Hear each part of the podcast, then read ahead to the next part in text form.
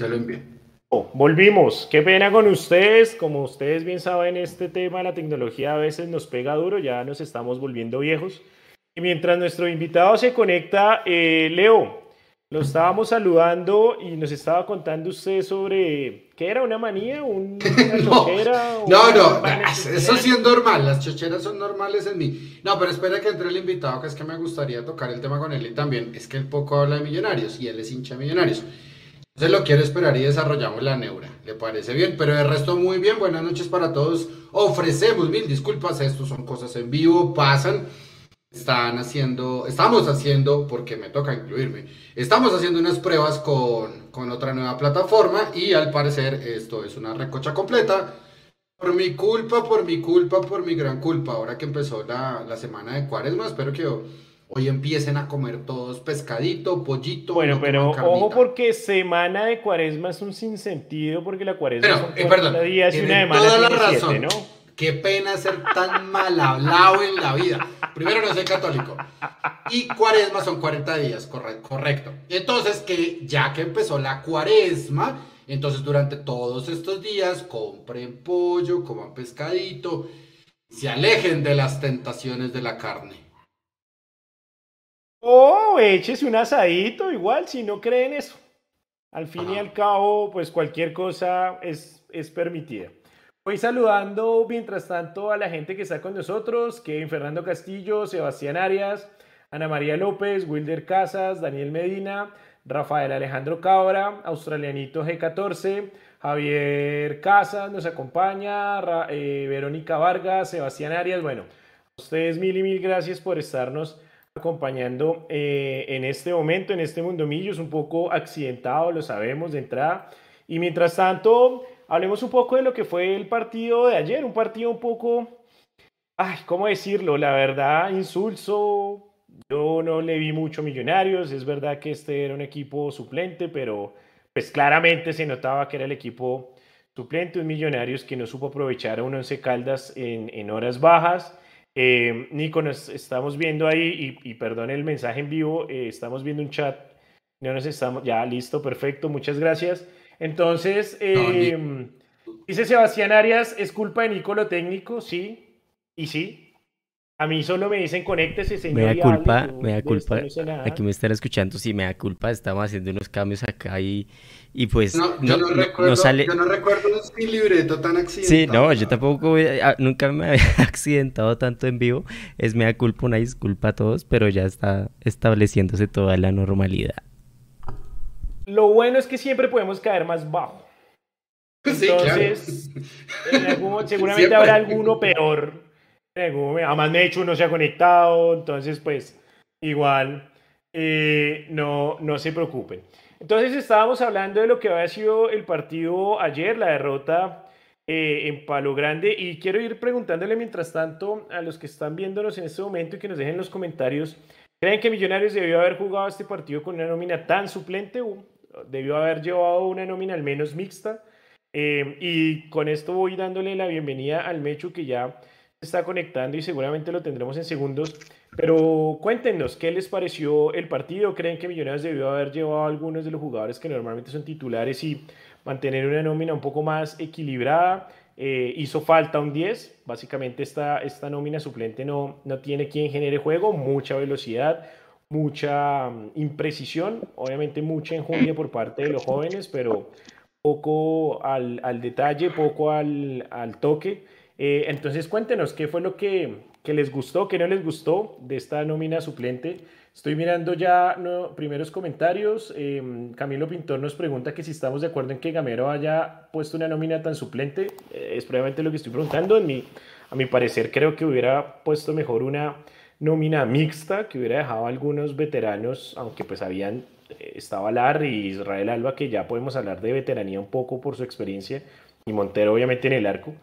Ah, pero sí creo que faltó por lo menos un conector, un Cataño o un McAllister que hubieran jugado. Seguramente Cataño lo hubiera podido hacer, teniendo en cuenta pues que McAllister ya por la edad, eh, jugar tan seguido seguramente no lee el físico. Pero pues Cuéntenos qué, qué, qué, les pareció. Jorge Acosta nos dice que al partido, le, al partido perdón, le faltó sangre y mucha garra. Eh, Camilo Pintor dice que también debió llevar una nómina mixta.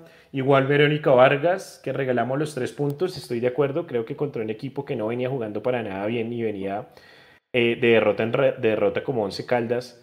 Eh, pudo haber sido una oportunidad para que Millonarios hiciera tres puntos de visitante.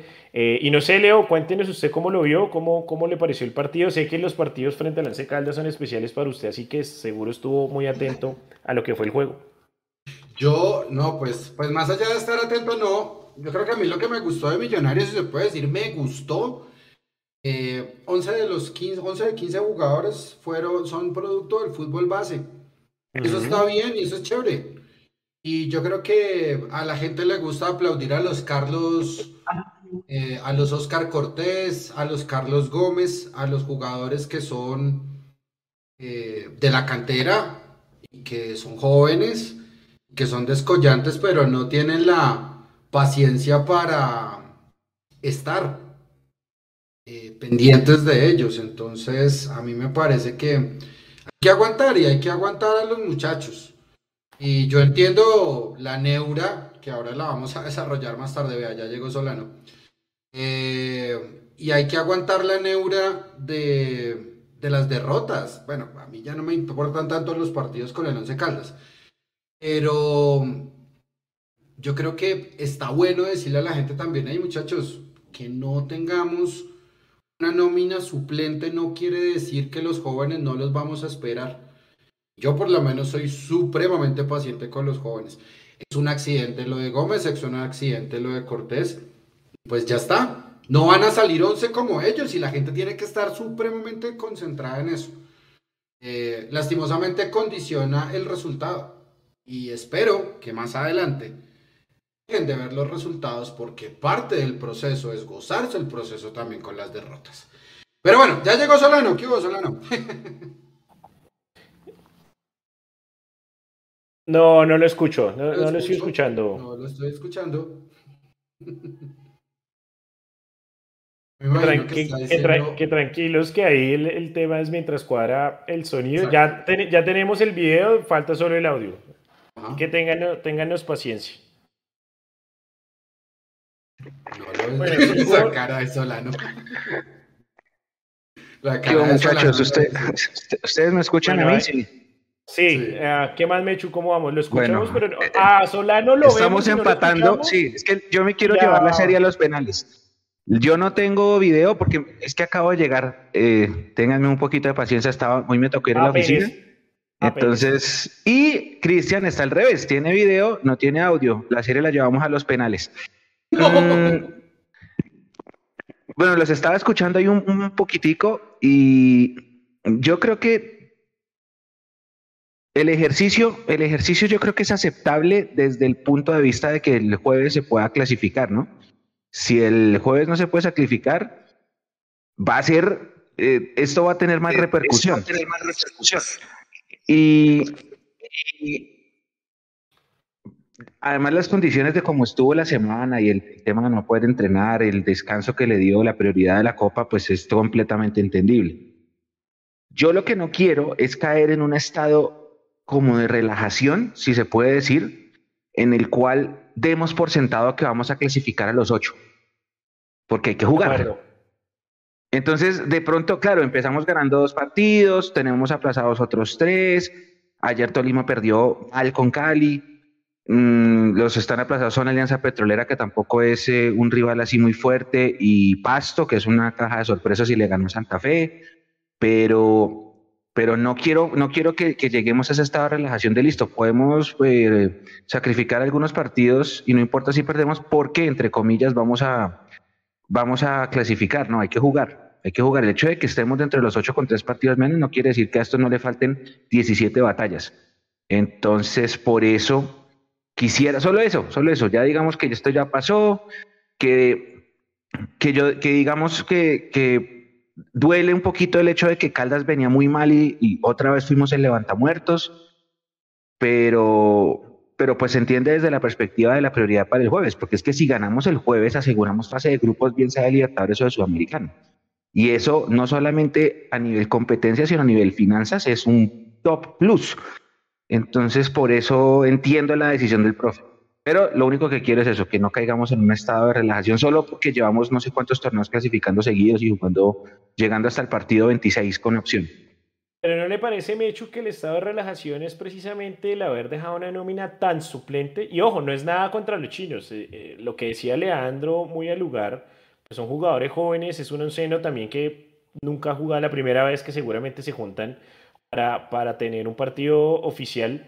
Eh, pero no es muestra precisamente esa relajación y un poco de la confianza, no sé si es medida en este punto, porque sabemos que hasta ahora estamos empezando el torneo, pero de Gamero de no dejar por lo menos dos o tres elementos de la titular dentro del partido de ayer para poder lograr por lo menos sacar puntos en Manizales? Lo que pasa es que él dejó a Montero, él le dio la confianza a Guerra y a Juber, que fueron titulares.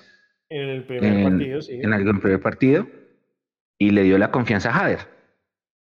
Lo que pasa es que no contó con que los extremos titulares, o bueno, en ese equipo, los de mayor cantidad de partidos no tuvieron una buena tarde.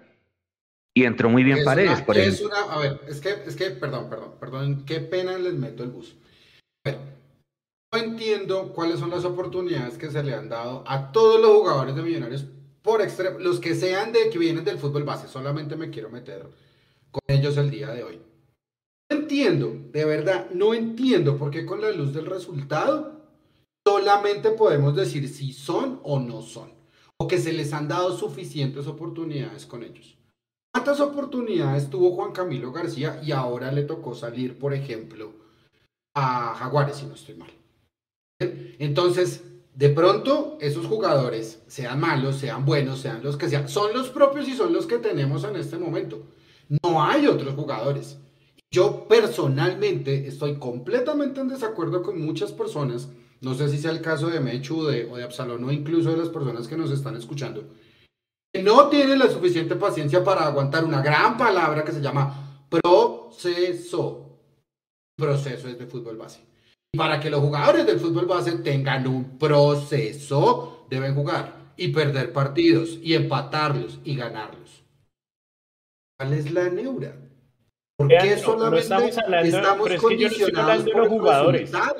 Yo no estoy hablando de los jugadores. Sí estoy hablando del resultado, pero yo no estoy hablando de los jugadores. En ningún momento hemos dicho que los jugadores. Que los que obtienen, los que obtienen el resultado son los jugadores. Y le tocó justamente a los pelados, al fútbol base, a los que ya están preparados. ¿Por qué queremos condicionar si algo es bueno o malo para Millonarios. Yo entiendo que Millonarios tiene que ganar todo, que siempre tiene que salir campeón de todo, y para eso hay que ganar partidos, está perfecto. No, de verdad, solamente por un resultado en Manizales, vamos a condicionar el proceso. No estoy de acuerdo. Es que nadie está condicionando el proceso. En ningún momento se está hablando de que los jugadores esté, que, que esté mal utilizar jugadores jóvenes. Si fuera por eso, si esa fuera la crítica, hace rato Gamero hubiera salido porque es uno de los técnicos que más precisamente ha levantado jugadores del fútbol base de Millonarios. La crítica para mí está más hacia el técnico, hacia la decisión de no fortalecer esos jugadores, porque hay un tema en cualquier proceso, utilizando esta palabra que usted eh, dice, y es que eh, cuando los resultados no se dan, los jóvenes son los que pagan el pato. Y usted pone un ejemplo, Juan Camilo García. Juan Camilo García era un gran jugador y a mí me sorprendió mucho su salida en Millonarios. Pero también entiendo Juan Camilo García en cuanto, en efecto, no tenía casi minutos. Y más encima, para este año, ya tenía a, eh, a Clive recuperándose, tenía a Steven Vega recuperado y más encima tenía a Pereira, a Larry y le traían a Daniel Giraldo. Claramente el chino dijo, no voy a jugar acá, prefiero jugar a otro lado. El caso aquí no es tanto de los jugadores. El caso no es que nos estamos diciendo, o yo por lo menos estoy diciendo, que Guerra sea un mal jugador, que Rosales sea un mal jugador, que los jóvenes que estuvieron ayer sean malos jugadores. Pero claramente no son un equipo y les falta aún y se van a ir adaptando. Y Gamero ha demostrado que los jóvenes que va subiendo los va adaptando al equipo. Pero, ayer el equipo Millonarios no era un equipo, eran 11 jugadores que era la primera vez que se juntaban en una cancha. Básicamente esos puntos pueden, pueden necesitarse después. Porque es que si estamos hablando de que el Once Caldas hubiera sido un, equipo que venía jugando bien, venía liderando el torneo, yo le digo, listo, perfecto. Perdimos ante un equipo que venía jugando bien, pero el Once Caldas venía de capa caída. Son, para mí son oportunidades que no se pueden desaprovechar. Si estuviéramos a mitad o, a final de temporada con los jugadores con un rodaje bravo, le digo, bueno, listo, lo entiendo. Estamos empezando el semestre, Millonarios. Si algo necesita el fútbol, y lo demostró en Quito, porque discúlpenme, y con todo esto me parece que Gamero salió a empatar, ¿sí?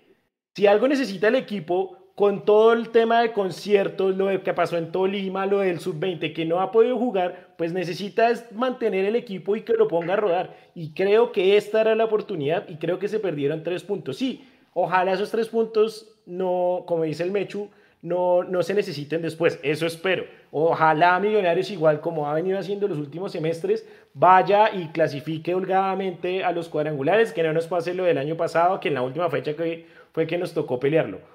Pero siento que aquí Gamero está siendo demasiado conservador y creo que debió darle más minutos, sino a todo el equipo que lo entiendo perfectamente, porque además no viajaba, o sea, el viaje era Manizales-Bogotá, porque el partido de vuelta de Libertadores es aquí en Bogotá, pero por lo menos acompañar a los muchachos con gente, con gente veterana que pudiera luchar y pudiera buscar también el, eh, el resultado. No es nada contra los jóvenes y ojalá y van, a, seguir jugando y les va a ir re bien, pero no es nada, es más contra Gamero y la decisión. Mientras vuelve Solano que está adentro, está adentro, eh, afuera, adentro, en fin. Mano, yo le quiero decir algo y de verdad, a ver, creo que si usted me dice que Gamero es muy conservador, porque esto fue lo que le acabé de escuchar. Me dice que Gamero es muy conservador, pero aplaude el hecho de que él haya promocionado jugadores jóvenes durante su ciclo. Entonces yo le hago una pregunta a Absalón. Entonces, ¿por qué cuestionamos a Gamero? ¿Cuál es la qué cuestión usted le está haciendo a Gamero? ¿Que es conservador porque salió a ganar o a empatar en alguna parte? Que, que ha sido conservador en este inicio de año. ¿Qué pasa? Pero es que le toca cuidarse, ¿no? Es que, es que yo, no le estoy, yo no le estoy pidiendo a Gamero que se la pase metido en el arco. Pero, pero básicamente en Quito creo que hubiera podido hacer muchas más cosas. Está bien, Gamero no juega, Gamero pone el equipo. También va, corre por el tema de, o se relaciona con el tema del nivel de los jugadores. Están empezando temporada, pero vuelvo y digo, cuando un equipo está jugando, está empezando temporada, lo que más necesita es fútbol. Y, y Gamero no se lo ha dado. Es un poco también lo que decía Mechu en uno de los programas anteriores. Ha estado de malas. La sub-20 no lo dejó jugar al principio en Bogotá, eh, ha tenido lesiones, perfecto. Pero siento que todavía, que, el tema del partido contra Once Caldas, entiendo que no haya puesto los 11 titulares que jugaron el jueves, después del viaje, después del empate en Quito, necesita recuperación, piensa en el partido, como decía Mechu, del jueves eh, en la vuelta, porque es básicamente la entrada a una fase de grupos de un torneo continental, esperamos que sea la Libertadores y si no, bueno, la Sudamericana, pero si siento que ahí Gamero necesitas darle más recorrido al grupo y que pudo haber puesto algunos jugadores más para buscar, porque al final de cuentas, Leo, sí, a veces en los procesos el, el resultado va a ser lo de menos, pero sí le digo una cosa y usted lo sabe, el resultado da confianza, da confianza y más en los pelados, da confianza. Y eso es algo que ayer a Millonarios no se le vio, no se le vio confianza, porque es un equipo y no es culpa de los pelados, es un equipo que hasta ahora se juntó a jugar. Espero que le siga dando rodaje gamero y seguramente ahí van a tener mucho más. Decía Wilder, decía, perdona, ya para terminar, decía Wilder, y si hubiéramos ganado, pues hermano, si mi tío tuviera tetas, sería mi tía. Pero no, no, no ganamos, o sea, no podemos hablar sobre el supuesto. Básicamente, creo, creo yo, creo yo, puede estar equivocado, es simplemente una opinión, que ayer Gamero perdió la oportunidad de hacer tres puntos de visitante, que en un torneo como el colombiano y como el nuestro, muchas, muchas veces hacen falta. Solano, ¿estás ahí, hermano? Hola, ¿y me escuchan? Sí, señor, bienvenido. claro. ¿Se escucha Solano? Sí. Ay, mi hermano, perdón que sufrí. No lo puedo creer. Soy un agente, soy un agente del caos, o sea, ustedes siempre hacen esto bien y yo llego a tirar. que ese Solano se vaya hasta la cabina de RCN. No, qué desastre. Pero bien, ¿me escuchan? ¿Sí? ¿Sí? ¿Bien? Sí, sí, sí, yo lo escucho perfecto. Venga, y su cámara no nos va a dejar ver. Ya, ya voy, ya voy. Tengan, denme cinco minutitos. ¿Qué más? Esa peinada, esa peinada está larga. Bueno, Leo, ahora sí, para que haga la, la introducción. Es que no estoy yo no estoy escuchando a Cristian Absalón. ¿Usted no me escucha? no. no, sí. Sí, yo lo estoy escuchando también. No, no. el problema es Leandro, entonces. Es algo. Ah, bueno, que Leo que salga, que salga y vuelva a entrar. Bueno, mientras vuelve Leo, Cristian, cuéntenos un poco las impresiones del partido de ayer de Millos frente a Once Caldas. Oiga, aunque no, aunque no crean, los estaba escuchando, o sea, a pesar de las dificultades, estaba escuchando ahí mientras me conectaba. Eh, y, y, tengo una opinión particular, si se me permite aquí, digamos, en este conjuro de sabios. bueno, es que, ¿qué fecha es esta? Digamos, ese partido contra Once Caldas, ¿qué fecha es? ¿Será quinta fecha? Listo. Será la sexta. Sexta, sexta, gracias, de hecho. Sexta fecha. Eh, Mire que eh, es que por dónde empezar este debate. Eh, o sea, si lo que necesitamos es decir, es que vamos a ganar y necesitamos los tres puntos, listo, estoy muy de acuerdo con, con, con la opinión de Absalón, digamos, siendo lo más resultadista posible. Pero fíjese que en la rueda de prensa, Gamero hace una reflexión sobre el partido y para todos ya es conocido que jugó con una nómina alterna, básicamente una nómina de suplentes. Eh, eh, casi, casi todos eran suplentes, digamos, los habituales suplentes. Y Gamero dice que el partido, el man lo arrancó jugando 4-2-3-1, ¿no? Que es, ha sido como el módulo que ha venido utilizando, que es 4-2-3-1, pues en estos partidos. Y dice Gamero que eh, empezó a perder la mitad de cancha con el Once Caldas y que entonces pasó a un, a lo que ellos llaman, o sea, es, un poco la modificación del, del 4-3-3. Sea, pasó de un 4-2-1 a un 4-3-3 con un, con un 5, dos interiores y lo que él llama el rombo, ¿sí? Y dijo que le gustó, que era la primera vez que, que el equipo y que todos los jugadores jugaban juntos, la primera vez, según Gamero, y que era la primera vez que jugaban incluso 4-3-3 en lo que han venido entrenando. Entonces, yo creo que a veces mm, armamos una tormenta eh, en un vaso de agua con partidos que pueden prestarse perfectamente para eso. O sea, yo entiendo el argumento de Absalón si usted me dice que es que en la fecha número 17 o en la fecha número 15 donde estamos peleando la clasificación, pues no se puede regalar y hacer este tipo de experimentos, lo compro totalmente, pero yo creo que este es el momento y era el momento para probar teniendo en cuenta que se viene Copa Libertadores. Ahora, perfectamente Gamero pudo haber jugado con el equipo titular perfectamente, sin ningún problema, eh, porque pues eso es lo que hacen los equipos de élite y los equipos grandes y, juegan, y, juegan los torneos miércoles, eh, domingo, miércoles. Entonces, entonces yo creo que este era el espacio para probar y, creo que ha sido la constante del proceso gamero. O sea, creo que muchos hinchas siempre nos hemos quejado de es que no sabemos cuál es el proyecto de Millos. Creo que por fin, eh, desde que está Gamero, hay un proyecto que es vamos a impulsar a los pelados, los vamos a intentar vender, vamos a jugar con lo que hay, vamos a traer uno que otro refuerzo e intentar jugar. Que nos gusten o no los resultados es otra cosa.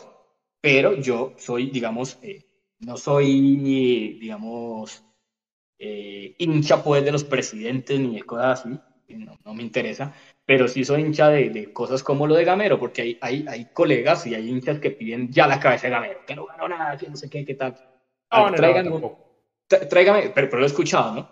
Tráigame uno que vaya a ganar ya, que me asegure que vaya a ganar. Yo prefiero un proceso como este, que claro, debería haber tenido más frutos, pero pues que no se nos olvide que es que hay 17 equipos más, 19 equipos más, 30 equipos más que también juegan fútbol que este es el que mejor lo hace o del que más nos gusta, por ejemplo, eh, pero esto es un proceso que en algún momento va a reventar. De pronto, nos, de pronto no revienta tampoco, pero tal vez es la apuesta más probable a que pase algo. Entonces, que estos partidos en este tipo de cosas a mí no me parece pues supremamente grave, porque nosotros pensamos mucho en el resultado y no en el funcionamiento de los equipos. De acuerdo. Entonces, creo que la vaina es pensar hermano, o sea, los 11 titulares no van a estar siempre. Entonces hay que intentar, primero, darle rodaje a los que no tienen. Y segundo, no siempre se va a poder jugar 4-2-3-1 porque hay una lesión, porque el otro equipo se para de otra manera. Esos son los, los, los, los partidos para probar. O sea, que perdamos este partido no va a hacer que, que el equipo defienda, pues, ¿sí? Tengamos en cuenta que hay, hay tres o cuatro, bueno, yo soy re malo con esto de los números, pero hay un par de fechas que Millonarios tiene que disputar. Entonces, ¿cuándo más iba a probar eso? Eh, en la Copa Chimba esa que jugamos Copa Colombia, en los entrenamientos, hay que ponerlos allá y mire que el, equipo, y ya voy a terminar con mi intervención, si usted va a lo práctico, el equipo no jugó mal. Tuvo incluso muchas más opciones de peligro que Once Caldas. Entonces, depende cómo midamos las cosas. Creo que me preocupa más de cara a lo que va a ser el partido con Copa Libertadores, porque qué desastre, qué mierda aburrida. Eh, y esperábamos más teniendo en cuenta que este es el equipo que, comillas, mejor juega del torneo colombiano. Gracias. Bueno, ahora sí ya escucho bien a Cristian, todo bien, no se me va a ir de para atrás. Eh, hermano, yo estoy, le compro totalmente eso, Cristian. Y yo también espero que la gente también, no todos piensan, piensan o pensamos así. lo más importante el día de hoy en el proceso es justamente disfrutarlo. Y disfrutarlo no con base en el resultado exitista. Yo entiendo cuando nuestro amigo Nicolás Amper dice, es que la razón de ser de millonarios es ganar títulos. Sí, pero los equipos también pierden. Estaba viendo una serie en Netflix que se llama Breakpoint, que es sobre, sobre tenis. Chico, Rafa Nadal es el campeón recontraimbatible de Roland Garros y solamente ha perdido tres veces en su carrera ya. ¿Eso qué quiere decir para el caso de Millonarios? Que hay que perder. Eso no le tengan miedo a perder. Que son secaldas, que levanta muertos, puede ser águilas, no sé qué otro equipo va en el fondo de la tabla. Porque entonces vamos a decir más adelante que qué vergüenza perder con Águilas, que qué vergüenza perder con Chico y que qué vergüenza perder con cualquier otro de los que está arriba, porque como nos encanta minimizar a los demás, entonces las cosas tampoco son así. Yo creo que parte del proceso y del éxito y del APO y de que Gamero al menos tenga un título que se llama la, la Copa es materia suficiente para creer en él. Y creo que él cree en esos jugadores que puso a jugar en Manizales. Si no, entonces se va al lado de Absalón, se compra un Pitbull y dice, ay no, yo voy a meter por lo menos tres jugadores de los que jugaron en Copa Libertadores, porque es que yo no quiero perder es Manizales. No, no, no, no, no, no. A los chicos hay que darles esa confianza. Y muchas veces la confianza, como lo dice el maestro Marcelo Bielsa, el éxito de forma, la derrota lo que hace es enseñanza. Yo la dejo ahí.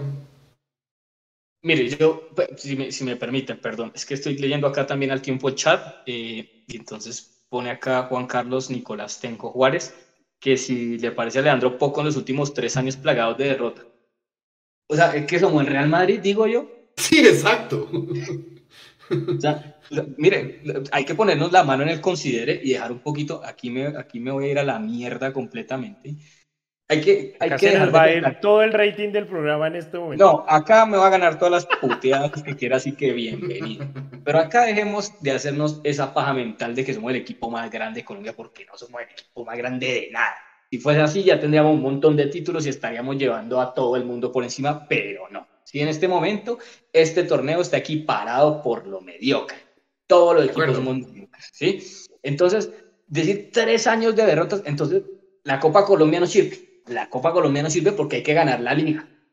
Si usted me dice, es que vayamos a, la vaina de que incluso al Real Madrid, después de ganar lo que ha ganado, le siguen exigiendo que gane, que es, que es, que es una locura, que bueno, esa es la exigencia de un, de un gran equipo, de un equipo profesional, pero, pero no podemos decir que es que llevamos tres años de derrotas, eh, eh, o sea, es como, puta, es que, es, que me da ira. Eh, las, los éxitos son una sucesión de fracasos y va a llegar el momento de Gamero. Pero si, si usted, si alguien me hace, si alguien que dice que llevamos tres años de derrota, me dice, si traemos a este técnico, si traemos a, a, no sé, a Pedrito de Portugal y somos campeones de Libertadores, listo, que tráiganlo. Pero eso no garantiza nada, no garantiza absolutamente nada y vivimos como si Millonarios fuera el equipo más exitoso de los últimos 30 años y no lo somos. Millonarios no es el equipo más exitoso de los últimos 30 años en Colombia, ¿sí? Ni tampoco de los últimos 70, ya no. ¿No? Y vivimos, y perdónenme todos, y o sea, yo soy un cultor de la historia del fútbol, me encanta eso, pero no podemos seguir viendo la paja de es que, es que aquí tuvimos a Alfredo y Estefano, pues papi, lo tuvimos en ese momento y no lo tenemos. ¿Mm? Exacto. Eh, Mechu, ¿cómo vamos ya? Mírelo, se puso todo lindo, se peinó. No, no me puse, es que yo acabo de venir de la... No, no, no, así, así estaba yo trabajando. Es que lo, que lo que la demora era que tenía que instalar el celular en el, en el trípode y toda la cosa, tenía que instalar todo porque yo acababa de llegar de trabajar. Esa fue la demora. Y pues la otra demora era que tenía que esperar la coordinación, la confirmación, perdón, de Nico, para no, para no entrar ahí deliberadamente y, y dañarle el panel. A las malas. A las malas. Pero una, pregunta. Cuéntenos.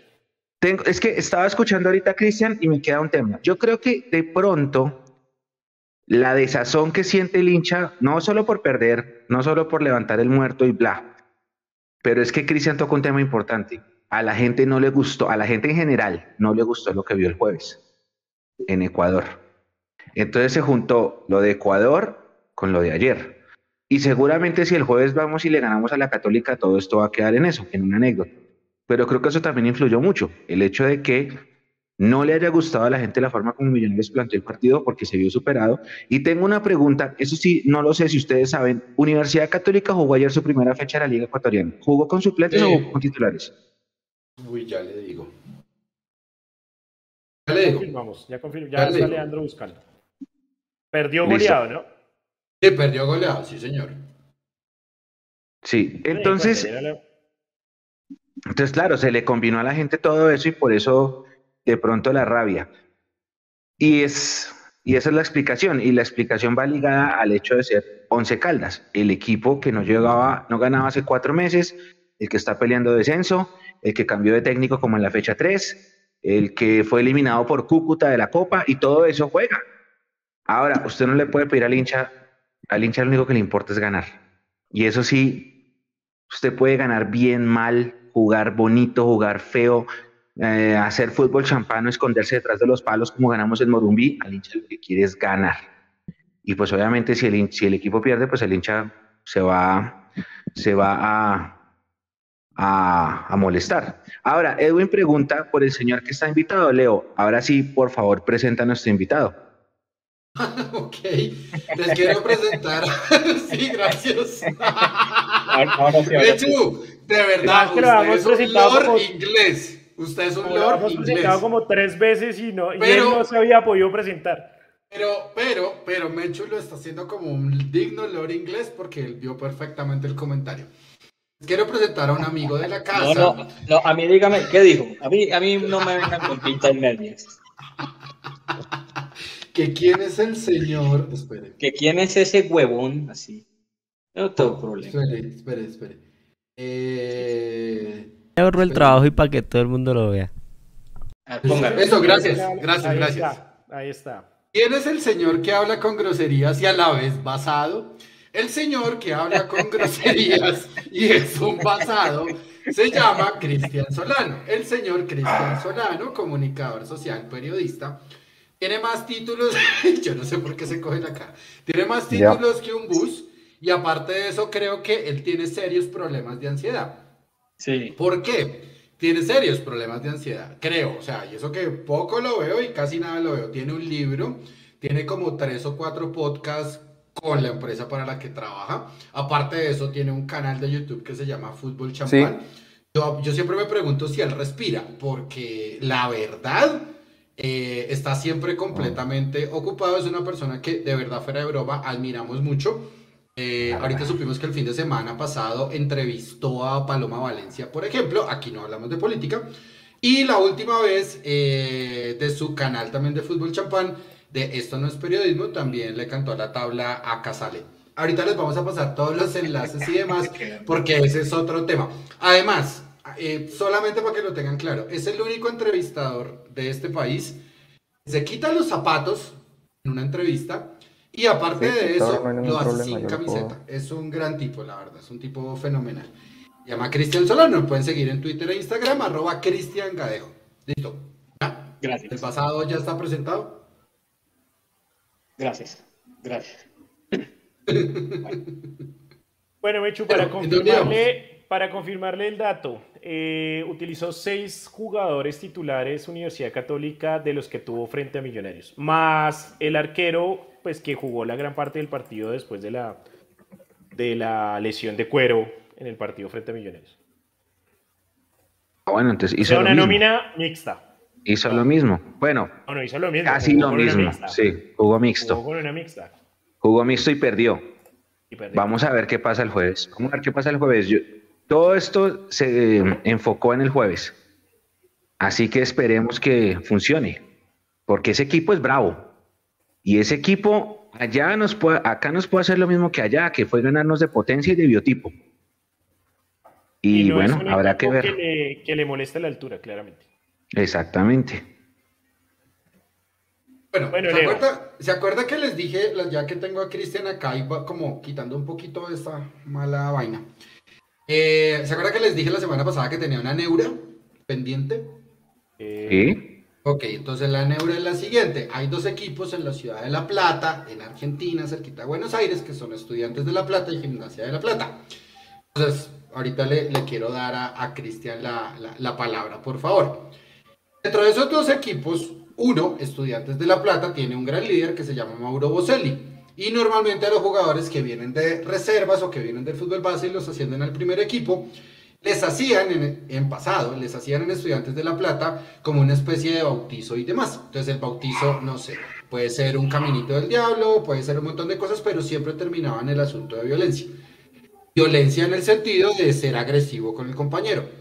Mauro Boselli llegó y dijo, ah, ah, mientras yo esté en Estudiantes y sea el capitán de Estudiantes, eso no va a pasar.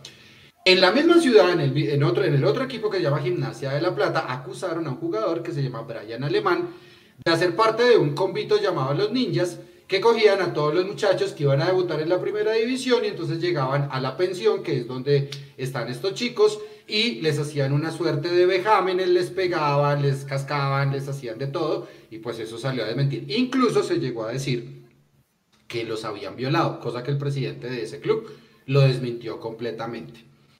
Tengo la neura porque a mí. Hoy vamos a hablar a hacer. Bueno, primero la cordialidad, Jordi. ¿Cómo tú me vas a hacer una pregunta si no antes? Yo creo que ya está como mandadito a recoger ese tema de los bautismos por la peluquería ¿Cómo está? Muy buenas noches a los jugadores profesionales que parte de la comunidad y que también que llegan desde estar uniendo acá a la transmisión. A mí me parece eso agresivo, me parece violento. En cierto sentido, ellos se lo gozan porque yo no veo mal. La plataforma morada de Barney. Sin embargo, ojalá en algún momento esa práctica social te erradique completamente del equipo a mí me parece que no hay que exponerlos de, Messi, de esa forma. Todo lo que ganó que la selección argentina, por ahí un poco de polémica con lo que ocurrió con Yo no creo que usted la persona llegar de primer que representó a toda la hinchada argentina. nuevo y que le Pero eso lo vamos a estar hablando en el programa. También vamos a hablar, vamos a hablar acerca del clásico que se viene.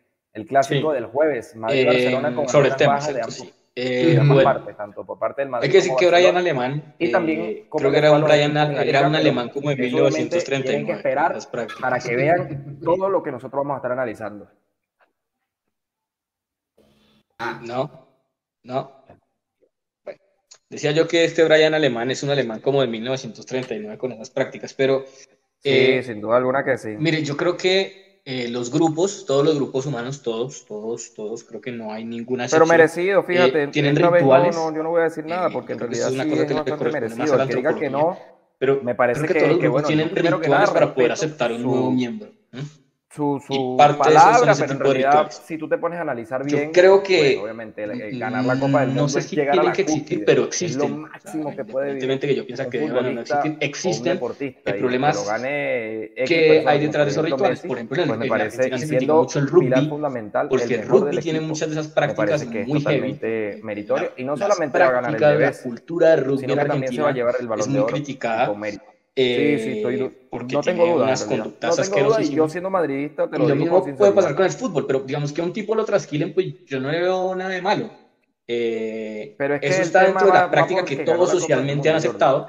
Ahora, si hay otras prácticas que conozco yo, pero no voy a decir de qué equipo, que los jugadores pelados tienen que ir a gastarle jarteras a los jugadores más grandes del equipo, porque es el ritual, eso ya raya con otra cosa. Eso ya no tiene que, ver con ese tema. Benzema? ¿Sí? Sí, la práctica ritual es como la práctica gringa de matonear, del popular va a matonear al nuevo o al nerd. pero igual. Eso sí no tiene ninguna cabida porque la frontera entre la práctica ritual yo y, el, creo, yo creo, yo creo que va a estar ahí. Matoneo. Yo creo que va a estar ahí. Es muy delgada. Yo creo que va a estar Entonces, ahí. Entonces, bueno, está bien. Y nosotros nos acostumbramos que en el fútbol, eh, el fútbol sigue siendo evidentemente un deporte que tiene muchas eh, sí lo es, sí lo es, machistas. pues entonces el que no se lo aguanta es una nena que hay que sacarlo y no puede jugar. Ese tipo ese tipo de cosas creo que hay que, creo que sí hay que condenarlas y eliminarlas, pero que digamos, que, le corten el pelo o que lo agarren la pata. Eso es de parte de la misma práctica. Mira, por lo menos yo, pienso, yo todos indistintamente el trabajo en el que hemos estado, que Messi hemos tenido que, que no practicar rituales. Polémicos, fue cuando la, la no, yo solo tenía esa no me gusta, campeona del mundo.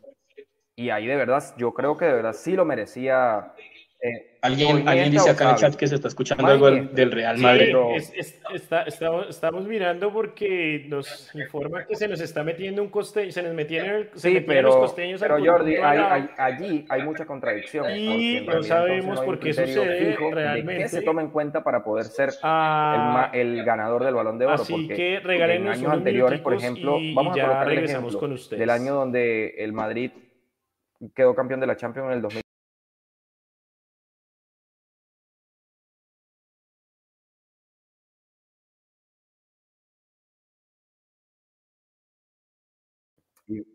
en número. Y no lo ganó, lo ganó Modric.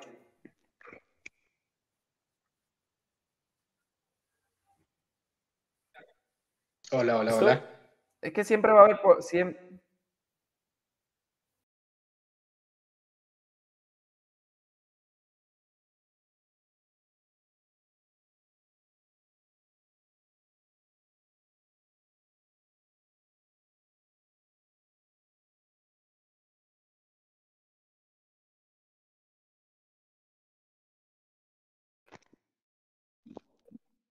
Listo, volvemos. Qué pena con usted. Yo creo que nunca en serio había un sin libreto tan accidentado como este. Ah, nos, por favor, confírmenos si ya Disque Mundo Junior. Gracias, William. No, no, sí, sí, porque estaba hablando un costeño del Real Madrid y no entiendo qué estaba diciendo, pero sí, algo de Modric. Eh, Yo también estaba acá escuchando. Javier Figueroa dice que está de acuerdo con el costeño y lo refirió al balón de oro. Ah, perfecto. Eh, Daniel Medina pensó que se había encontrado un costeño en, en Melbourne. Eh, Daniel Medina, sí, por eso es sin libreto, tal cual. Ahí ustedes ya entienden cómo es el concepto de este programa, entonces, pues por eso eh, les ofrecemos disculpas. Creemos que ya estamos de nuevo, creo que nos habían hackeado un poco lo que les digo, se habían metido los costeños al conjunto de al lado. Pero le estaba preguntando a Mechu eh, la opinión precisamente sobre esto que, que, puso Leandro sobre la mesa y de lo cual Cristian ya nos comentó su, su visión de, de, este ritual que está teniendo eh, la plantilla de millonarios con los jugadores nuevos. Yo, yo tengo una duda desde la parte mm, histórica slash antropológica. ¿Esa práctica desde cuándo empezó? Yo no me acuerdo a John Mario Ramírez Calvo, yo no me acuerdo a Chitiva Calvo, yo no me acuerdo a Schomberger Calvo, yo no me acuerdo a, a, Donay Acevedo Calvo, y ya vamos en el 2004. Yo no me acuerdo a Gustavo Rojas Calvo, vamos en el 2007. Entonces, ¿eso quién lo empezó? ¿Cómo funciona? Macalister Silva nunca lo cambiaron en 2006. Como un par de años para acá, realmente. Yo tampoco lo recuerdo de hace mucho. Eso es muy reciente. Yo creo que también por eso es el tema que a mí me, preocupa, pues no me preocupa, o sea, eso no tiene nada que ver con el rendimiento deportivo ni más faltaba, pero es supremamente reciente porque ese tipo de prácticas no se veían en Millonarios. Creo que Millonarios siempre fue respetuoso con todos los muchachos que llegaban del fútbol base. Yo creo que ni, ni a Santiago Mosquera le hicieron eso. No. No, no, no, tampoco. A Santiago Mosquera no le hicieron eso. Espere, pienso. Pues espere, espere. ¿A Huérfano sí se lo hicieron? A Ginás se lo hicieron. Ginás debutó primero que, que Mosquera, entonces a Ginás sí se lo hicieron.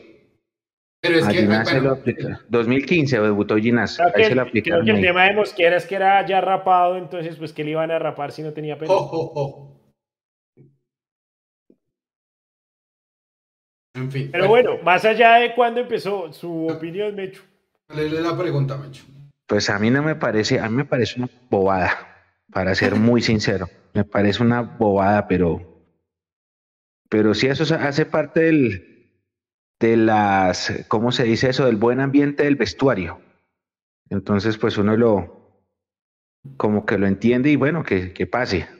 Además que como han debutado tantos en los últimos años, entonces, claro, la cantidad de rapadas desde el 2019 para acá ha subido considerablemente con relación a años anteriores Pero a mí sí me parece una estupidez, o sea, respetando pues todas las decisiones, me parece una bobada esa, esa práctica. Pero sí entiendo, por ejemplo, que a veces en las oficinas hacen el ritual, pero sí, lo que decía ahorita Cristian, el, el, recién contratado que pague la primera ronda de la servicita el viernes. Pero pues es eso diferente a una rapada, pero bueno. Hay un tema y es que, obviamente, eh, si nos ponemos históricos, creo que la humanidad se basa mucho en tipos de rituales de iniciación en muchas facetas de la vida. Ah, y, en, y si bien estoy de acuerdo, o sea, hay algo que es cierto y estoy de acuerdo en que pues nada pone y nada quita realmente si un jugador se rapa o no se rapa, o si lo rapan a medias. Pero sí creo que contribuye en una cosa, y es, como decía Mechu, al ambiente del, equipo. Ah, no creo que el jugador vaya a jugar más o menos solo porque tenga, le hayan pasado una máquina por la mitad.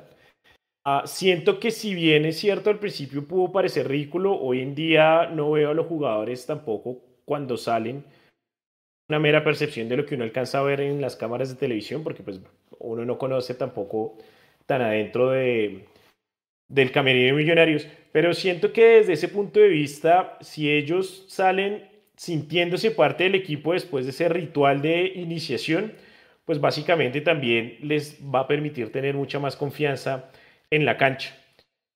¿Que sirve o no sirve? Pues realmente no sirve de nada, estoy, estoy de acuerdo con eso. Desde el punto de vista del siglo XXI, donde ahora somos políticamente correctos con todo, pues básicamente sí se puede ver como si fuera un poco una especie de bullying del equipo, pero pues es algo que, que esté bien, no digo que esté mal, sino que básicamente se basa en las eh, dinámicas que cada uno de los grupos se imponen. A veces es una rapada, a veces es una invitada a cerveciar, como dice Mechu, a veces es eh, ya en temas mucho más fuertes, eh, religiosos, por donde quiera que se le vean, pues hay otras prácticas también que tienen... Eh, ¿Cómo es la de la de Homero? Cargue, pónganlo a cargar la piedra de la vergüenza. Y quítenle la piedra de la vergüenza y pónganle la piedra del triunfo. Eh, pero creo que básicamente si aporta a que el grupo se sienta más unificado y más sólido. Y desde el punto de vista de los jóvenes, que sean los jóvenes víctimas, entre comillas, del ritual, los que no tengan ningún reparo en este, sino que entiendan que hace parte de, ese paso que tal vez para ellos y seguramente para un jugador profesional de fútbol el pasar de un, y, lo hablaba Mechu en el programa hace ocho días, si no estoy mal, Mechu usted decía, el paso más difícil era el del sub-17 al sub-20, el sub-20 era el paso al, al, equipo mayor y ahí era como la consagración de un jugador de fútbol, el culmen que era llegar a ser jugador profesional y que le paguen ya un salario y tenga un buen contrato, pues creo que para los jóvenes también es bueno sentir que esa rapada es el paso, a ese, ese gran paso, ese último paso que dan en su vida profesional eh, o en su vida de fútbol para llegar más bien al fútbol profesional. Obviamente, pues estoy de acuerdo en que eh, no debería ser obligatorio. si hay algún jugador que seguramente no le guste el tema, pues no debería ser algo tampoco, eh, porque ahí ya sí esconde un poco la violencia de la que habla, siento yo, Leandro, de, de obligar a alguien a hacer algo que no quiere. Pero si el jugador se siente cómodo, no tiene lío, siente que el rito de iniciación incluso le da confianza dentro del equipo, no lo veo tampoco tan complicado. Leo. Dice Daniel Medina, leyendo a todos los comentarios, por supuesto que nos llegan acá, qué costumbre tan horrible. Es una falta de respeto total con los jóvenes, nada aporta y es como una burla. Mauricio Rodríguez, en cambio, está de acuerdo con el Mecho, que le parece una bobada. Eh, si dice Edwin Hernández, si trasquilan a los jugadores, fijo la culpa es de Perlaza. Jo, Me gustó también. Eh, Dafo, abrazo hermano, que nos está escuchando lavando la losa. Yo le decía a Leandro que en la oficina gastaban buñuelos, pero nunca agredir al otro en su personalidad, eso está mal. Y ahí sí yo toco con un tema que Absalón acaba de decir, no, no es que seamos políticamente correctos, yo creo que ya basta de normalizar la violencia. Eh, a mí me parece, dice Sebastián Arias, una manera de ridiculizar al nuevo o al novato. Eh, dice Wilder Casas, para mí es más grave ver al disque hincha del Tolima nuevamente en escenarios deportivos. Uy, por ahí vi el video. Era No, ese es, ahorita se lo paso, ahorita se lo paso. Eh, ok. paso sí se volvió. Sí, exacto. Estuvo así de la entrada. Spoiler, obviamente no puede entrar. Exacto. Eh, bueno, ah, ese, eso, ese, ese video sí es una real culada. Esa es una pendejada. No está en nada, realmente no pierden el tiempo. Bueno, eh, cerremos ese tema de la neura, si les parece bien. Porque no aporta Ahora, lo que dice, de lo que dice, de lo que dice Dafo, en una empresa es diferente a un equipo de fútbol porque si le llegan a tocar la personalidad a un colaborador, entra recursos humanos y se arma la hijo de madre. Qué pena, pero Azul y Blanco tiene una política de buen gobierno y me imagino que también debe haber recursos humanos. Lo que pasa es que como el fútbol es una, es una empresa diferente. Es, otra cosa muy distinta. Y si el juvenil está de acuerdo, Sí, es que le ve rollo. Absalón, nadie está diciendo que esté o no. Exacto. Yo pero es que usted dice, es que, es que esto es violento, pero le estoy a diciendo... Mí me, exacto, a mí me parece violento. Exacto, esa es su opinión, pero yo le pregunto desde su opinión. Si el, juvenil está de acuerdo, si lo siente como una manera de integrarse al grupo, si lo siente como una... Porque todos en la vida hemos hecho algún sacrificio por integrarnos en algún lado. Creo que todos, o sea, todos y sin excepción, en algún momento de nuestras vidas en el trabajo, en la universidad, en el colegio, en la familia, donde sea. Es casi que inherente al ser humano tratar de adaptarse a los lugares en donde está. Si el jugador joven no tiene lío, lo ve como algo que hace parte de, su paso al fútbol profesional, ¿se puede hablar de violencia si hay consentimiento? Pregunto yo. pero es que pero es que, ¿saben? Nunca, le va a haber lío porque como está normalizado, nunca le va a haber lío. ¿Sí? Entonces, eh, nunca le va a haber lío. Ahora, yo recuerdo un video, es que no me acuerdo con qué futbolista fue, como que le pegaron en el camerino, era Millonarios, es que no me acuerdo bien, voy a contar cualquier cosa, pero la idea es la siguiente. Y entonces entra Gamero y se emputa. Y le dice, no, no, no, que esa mierda a mí no me gusta. Entonces la empiezan a montar a Gamero y el man como que suélteme, no sé qué. Incluso él siendo el líder del grupo, no tiene una ascendencia directa sobre lo que es el, el, mismo, el mismo desarrollo del grupo, porque es, otro, es otra cosa. estamos eh, hablando del mismo Gamero que una vez cacheteó a un asistente del Tolima en un partido de Copa Libertadores, ¿verdad? Claro, pero, son, o sea, ahí, hay doble moral, ahí hay doble moral. No, no, son dos cosas diferentes porque el, pero, otro pero Gamero, ¿cómo puede criticar que golpeen a un jugador cuando él mismo golpea a un asistente de campo? Ahí hay una doble moral. No digo que, esté bien, ojo, no digo que esté bien, pero hay una doble moral. Es que yo creo que hay que tener cuidado con todos esos juicios de valor porque hay siempre una parte que no conocemos. Hay siempre un lado, un dark side of the moon, como dijo Pink Floyd, que no, que no conocemos, no tenemos ni idea. Claro que sería horrible que le den cachetón. Bueno, más que horrible, es un gran momento cómico del fútbol colombiano. Pero. Ah, pero, pero, pero eso es eso, Cristian. Entonces está normalizado. O sea, Gamero lo puede hacer con su asistente, los jugadores no. O sea, es que, pero a lo que voy. O sea, ¿por qué se normaliza dos acciones que pueden ser similares? No, no, no. O sea, lo otro, lo que acaba de hacer era un chiste, ¿sí? Lo, yo creo que hay, hay que hay que buscarlas por aparte porque no se pueden pegar porque no tienen el mismo sentido. O sea, no, no están en la misma línea porque lo de la cachetada conocemos que es. Obvio, se vio mal y es una agresión asquerosa y no tendría que haberle hecho. Ahora, eso no quita el valor cómico de esa acción y eso no significa que lo esté normalizando. A lo que voy con lo otro. Claro, un pelado, un pelado eso nunca va a decir, no, yo no estoy de acuerdo. O a ver, que levante la mano el que diga que en su primera cerveza con sus amigos le dijeron haga tal cosa y dijo, no, yo no lo hago porque no estoy de acuerdo. Hay que tener una madurez, muy, mucha madurez para poder decir que no. Y uno siempre termina diciendo que sí. Eh, estaba viendo esa serie la primera vez de Netflix y entonces, spoileando uno de los capítulos, pues empiezan a fumar marihuana. empiezan a fumar marihuana empiezan a fumar marihuana porque una vieja le dice, bueno, ¿miedo qué? Y los manes nunca dijeron que no, dijeron, ¿sí? Pero eso no significa que estuvieran de acuerdo, no terminan haciéndolo porque es la normalización y es la presión de grupo la que termina cediendo. Ahora, el otro punto ya para cerrar. Ah, bueno, decía Mechu, estaba haciendo un recuento de, de cuándo se viene haciendo, cada cuánto viene haciéndose la mierda. Por ejemplo, eso es una moda que se adoptó de lo argentino. ¿Eso lo hacen en Argentina? Sí, eh, yo, yo, me acuerdo que con el mismo Juliana Álvarez, con, bueno, con estos pelados de, de, la era Gallardo pasó. Entonces, ah, allá se hace, hagámoslo también. Recordemos que, por ejemplo, hay otro ritual que es que los ponen a cantar. ¿eh? Yo me acuerdo que a Muriel recién llegó a Sevilla, lo pusieron a cantar. A Barasgelia recién llegó al Napoli y lo pusieron a cantar. Entonces, son distintas maneras de hacerlo. Que se ve feo la peluqueada, sí. Que es una mierda, sí. Que están de acuerdo los pelados, Digamos que sí. No sabemos. no, no, yo no estoy diciendo que sí, o sea, estoy preguntando, y si estuvieran de acuerdo.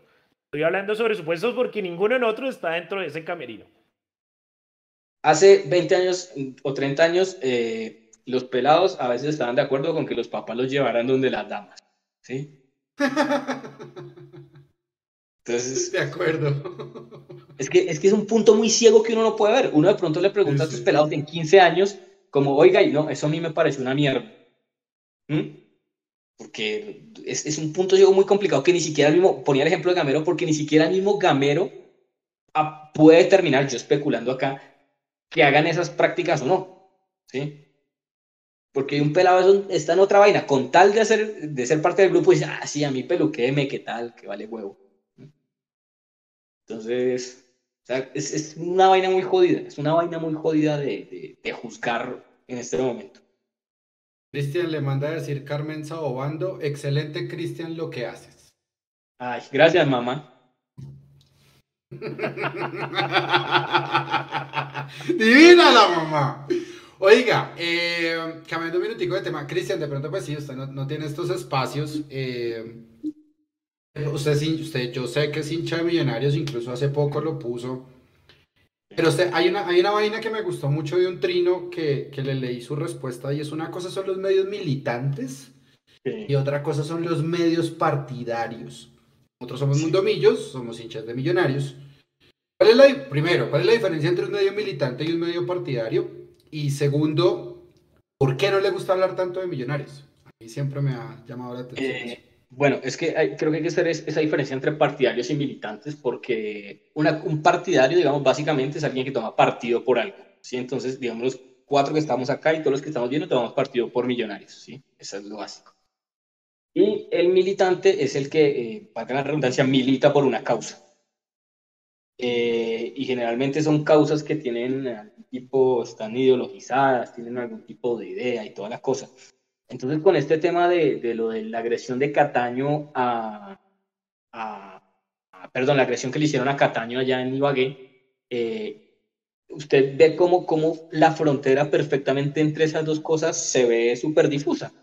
Porque hay gente que hace periodismo, y lo pongo entre comillas, por un equipo, solo porque le interesa militar en una causa y es militar por la causa de su equipo. ¿Qué significa eso? Que siempre va a darle la razón a su equipo y siempre va a darle la razón a lo que haga. Entonces vi muchos hinchas, tanto de Millonarios como el Deportes Tolima, militando por su causa. Que no, es que Cataño antes no debió haber salido porque, porque si sabía que iba, le iban a pegar o que el ambiente estaba así, ¿para qué salió? O sea, padre, ahí estás militando por lo que tú crees del Deportes Tolima. Seguramente si hubiera sido en tu contra, no estarías hablando de esa manera. Entonces es, es, es muy peligroso el, el asunto entre el partidismo y la militancia. Eh, hace poquito, voy a poner un ejemplo, resulta que eh, me puse a hablar con un, con un pelado que tiene una cuenta ahí de un equipo. Y, bueno, no, mentiras, no voy a decir de, de un equipo. me meto en líos. No, no se metan líos, por favor. Después pero y nos hackean. Pero el pelado solo era un hincha. ¿sí? El pelado solo, solo era un hincha que según él creyó que estaba haciendo periodismo solo porque tenía una cuenta en una red social con unos seguidores, ¿correcto? Y porque sí. Hasta ahí normal, ¿sí? sí periodismo típico. típico, típico. Yo, o sea, felices, que a mí no me importa, ¿sí?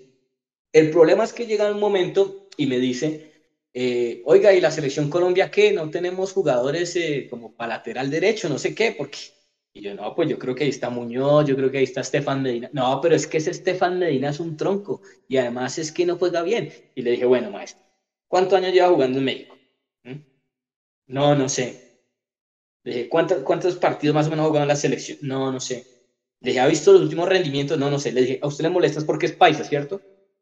Y es que es un panadero y que no sé qué y qué tal, nada. Y digamos, eso ya no tiene nada de, de ningún tipo de análisis, ¿sí? O sea, el man ni siquiera, hay gente que, y lo pongo en el caso de Millos, hay gente que sabe mucho de Millos, de todos, y quiere ejercer un periodismo sobre Millos o sobre Medellín o sobre Nacional, porque también lo veo muchísimo con Nacional, pero no tiene ni puta idea cuál es el otro equipo en el que juegan, o no tienen ni idea que el equipo juega 4-2-3-1, o no tienen ni idea que este juega como extremo y que después puede jugar. No tienen ni idea.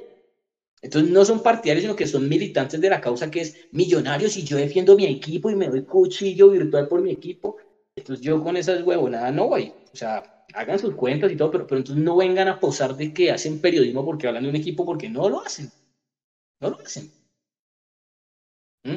Porque usted puede, a mí ese cuento de la objetividad, eso es una carreta. Usted, puede ser hincha millonarios, pero lo que no puede ser deshonesto. Entonces, usted tiene una opinión que va en contra de los intereses de millonarios, pues tiene que decirla. O de nacional, tal. Pero si usted solo se acomoda que es que yo defiendo a Millos, pues pana, entonces monta un partido político.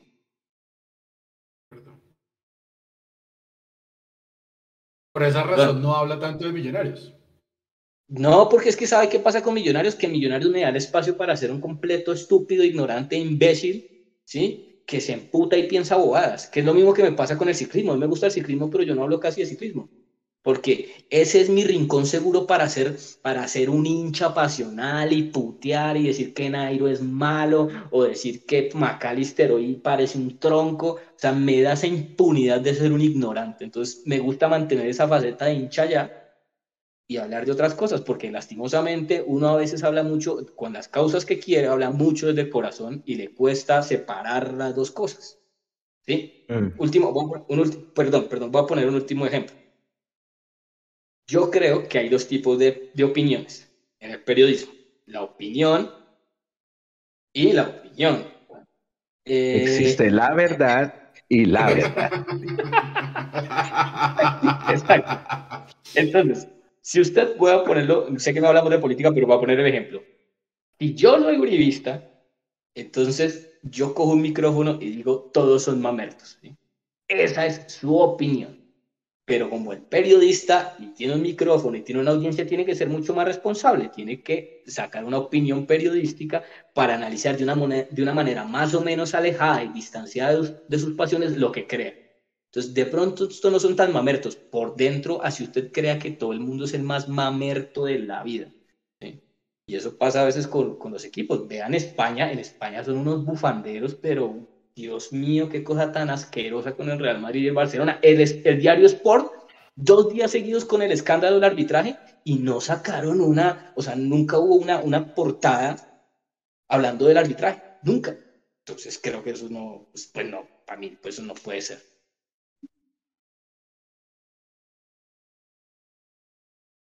Leo. clarísimo. No, me quedó completamente clarísimo. Y es chévere, es, chévere también tener, tener ese tipo de espacios, por ejemplo, para personas como Cristian que son supremamente racionales en lo que hacen porque es pues, una persona muy estudiada, objetiva. Él dice que no cree en la objetividad, pero me parece un tipo muy objetivo y centrado. Y aparte de los chistes, chascarrillos y un montón de cosas, eh, le voy a hacer una pregunta. Me encanta esta pregunta de Dafo. Dice, Cristian, usted va en un avión con Carlos Antonio Vélez y Andrea Guerrero. Se van a estrellar y solo hay dos paracaídas, el suyo y el del otro. Eh, ¿Qué hace? ¿A quién le deja el otro paracaídas? No, yo les doy los dos a ellos porque no podría vivir en un mundo sin.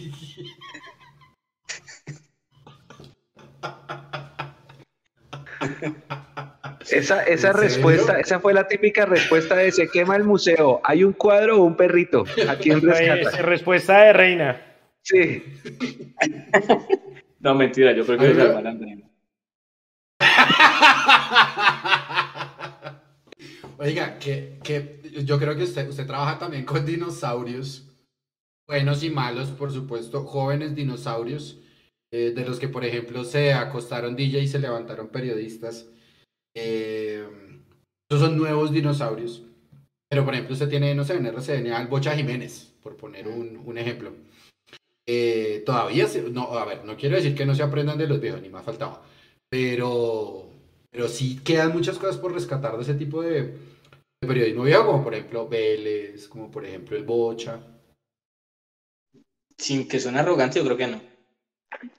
Yo, creo que lo único yo creo que lo único que hay que aprender ya de ellos es lo que no se hace. Eh, que, digamos, se pone como referente al Bocha, no, estoy hablando del Bocha particularmente, digamos, Bocha es un señor. usted cuando saca sus manes de contexto y los trae para este lado son una putería. Eh, pero creo que, creo que no hay que aprenderles absolutamente nada. Yo creo que hay que derribar las bases. Ok. Porque, porque no, este es otro mundo y, por ejemplo, eh, sé que hay periodistas ya retirados y todo, y todo el mundo los van a gloria, que cómo hacen de falta, pero las prácticas eh, que llevaron durante toda su carrera, pues yo, o sea, si es del periodismo que toca hacer, yo sí, no, prefiero, yo prefiero que me digan, pues, DJ, a esa altura. Pero, Cristian, ahí sobre eso, porque es que cuando esas personas que no están, por ejemplo, que usted menciona, haga de cuenta que en el periodismo deportivo colombiano hay como tres grandes eh, nombres, que generan eh, como las ganas de que los pelados vayan y estudien periodismo porque quieren ser como ellos, desconociendo que el camino para ser como ellos es largo, eh, no es para todo el mundo y que se tiene que comer, como dice usted, la mierda, porque en, esos cargos eh, previos no es que se gane muy bien. Todo el mundo quiere ser Carlos Antonio Vélez y, ganar, y facturar una millonada, pero con eso hay que... Entonces, esos son años y un montón de trabajo. Pero entonces uno se da cuenta que en las universidades los pelados quieren estudiar periodismo deportivo porque quieren como tratar de ser esa nueva generación inspirada en ellos, en esos tres. Ahí en ese orden de ideas, ¿qué se le debe decir a los pelados que estudian periodismo? Porque es que hay otra cosa que usted dice que es cierta. Ahorita llega mañana, cualquiera, cualquiera de los que están acá, cualquiera, llega mañana, se mete a Facebook y crea un canal que se llame Capital Azul. Y entonces ya como existe Capital Azul en Facebook o en Twitter o en Instagram, entonces ya estoy haciendo periodismo partidario, que no están así. ¿Cuál es el mensaje para los pelados que están estudiando y que seguro todavía quieren ser como esos que están ahí en, lo más alto del, gremio. Mm. A ver, ¿cuál puede ser el mensaje para los pelados? ¿Sabe? Yo creo que la globalización ha traído cosas muy chéveres. Digamos, la posibilidad de que usted ponga hoy, prenda una emisora y escuche una banda de peladitos de Corea. Eso hace 20 años, 30 años, pues era muy difícil. Eh, en TV, digamos, trajo la, oportunidad de que usted consumiera un montón de música. Que si no le gustaba el chucu de aquí o el vallenato de acá, pues usted perfectamente podía escuchar hace 20 años, 30 años Oasis, los primeros discos de Oasis, o podía ver los videos de Madonna. Y eso le abrió la puerta al mundo a mucha gente. Yo creo que eh, yo creo que, listo, si les gusta a ustedes, digamos, que le gusten esos tres referentes, esos 50 referentes del lo menos está bien, pueda que a mí no, no, pues, no me incumbe qué que gustos tenga la gente, pero no se quede solo con esos. Yo creo que afuera del país se están haciendo cosas muy interesantes, muy interesantes, tal vez no mejores, tal vez no peores, pero sí diferentes. Entonces, listo, que usted no habla inglés, pues pásese una vuelta por Argentina y mirar qué están haciendo en Argentina pásese una vuelta por España y mire qué están haciendo en España.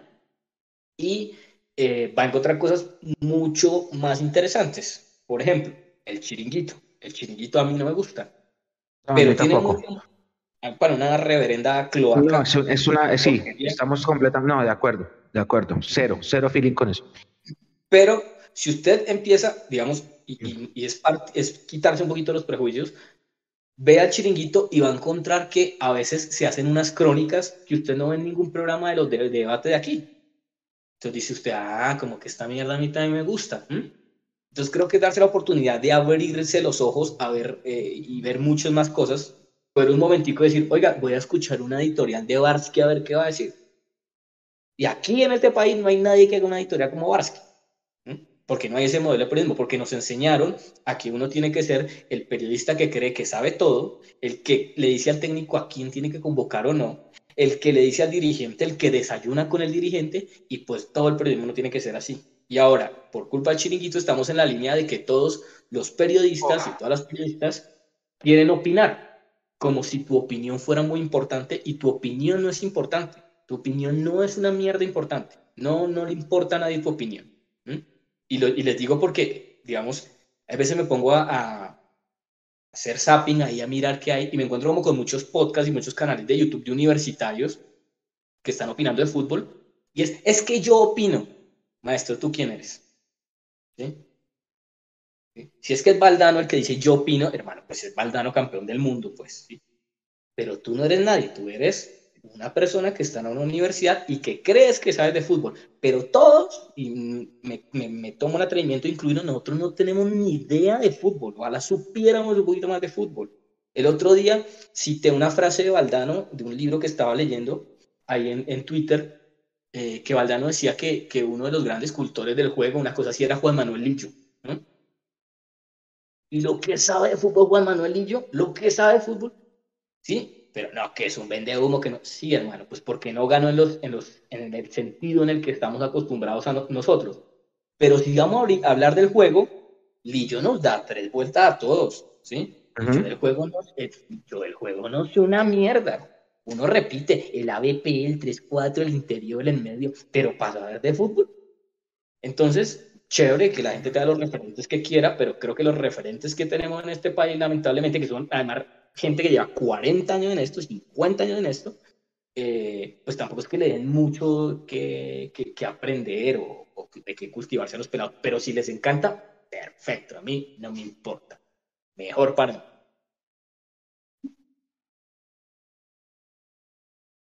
Bueno, jóvenes, nos quedan 10 minutos de programa y rápidamente quiero preguntarles, hablemos ya escuchamos a Cristian con el tema de, periodismo. Aquí la gente en los comentarios está desbordada. Andrés Herrera dice, en Colombia prosperó el modelo Cuatro Gordos. ¿Sí? ¿Recuerdan ese, ese, ese sketch de... Eh, Cuatro Gordos. El mismo. Eh, Daniel Medina dice, en TikTok abundan y se creen los dioses, jajaja, qué risa que dan. Eh, Camilo Cueto dice, ni de fútbol ni de nada, pues acá hay cero cultura deportiva es verdad, y de fútbol. Es que cultura futbolera. nosotros, tenemos una cultura borracha, no futbolera.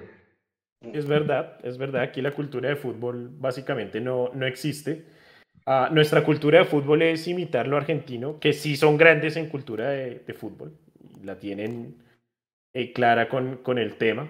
Eh, dice Daniel Medina que hay que decirle a los periodistas, a los comunicadores que se cambien de carrera sino, sino pueden ser periodistas deportivos. Em, Edwin Hernández pregunta que si Millonarios es el nuevo PSG colombiano. Creo que, creo que ninguno está de acuerdo. Es un chiste, es un chiste. Seguramente. Ah, pero, pero si es una pregunta, resolvámosla rápidamente, ¿sí o no? No, yo no, yo digo que no, ni, de cerca, la verdad. Pero, pero perdón, perdón, ve, ve, lo fácil que es debatir sobre esto. Es que esta pregunta era una, reflexión, era una reflexión que hacían en un programa deportivo y se tiraron una hora intentando resolver esta pregunta. Cuando la respuesta está ahí, ¿siempre colombiano? No, listo, se acabó. oh, pues, perdón, yo no, yo no sabía ese contexto. O ya entiendo la pregunta, es una pregunta irónica, pero yo no tenía, es que yo en serio lo voy a decir, lo acepto, yo lo acepto ante ustedes amigos y ante ustedes hermanos de la comunidad, yo no veo nada. Yo no veo nada y justamente no veo nada por lo que decía Cristian hace un rato, porque los programas ahora de ESPN, de Win, todos los espacios deportivos acá se quieren tratar de parecer al chiringuito y a mi chiringuito cero onda. Por eso yo no veo absolutamente nada, nada, nada, nada de eso. De acuerdo, somos dos y el chiringuito creo que le ha hecho más mal que bien al periodismo deportivo hispanoamericano. Eh, pero pues básicamente también responde a la globalización del fútbol, ¿no? ¿Por qué la gente ve el chiringuito? Porque la gente muchas veces está más pendiente del Real Madrid y del Barcelona que de Millonarios, de Santa Fe, Nacional. Por obvias razones, es entendible. La globalización del fútbol y el fútbol europeo y su máquina económica pues permiten que el fútbol sea mucho más vistoso en estos países eh, y que además pues tengan el poder adquisitivo para llevarse los mejores jugadores del resto del globo eh, pero pues básicamente, no sé, hay un gran dilema y es que, sí, estoy de acuerdo con Cristian desde el punto de vista en que es perverso, a mí realmente tampoco me gusta, no, no, no lo veo, no me gusta, a Win lo veo a duras penas para ver a Millonarios. Eh, y ESPN tampoco me gusta, no soy muy fanático con contadas excepciones de los exfutbolistas periodistas. Siento que una cosa es el que estudia para ser comunicador y otra cosa es el, futbolista, que obviamente aporta mucho desde el punto de vista de la experiencia que tuvo. pero que muchas veces también es repetitivo y cae en los lugares comunes. Eh, gracias, Farid.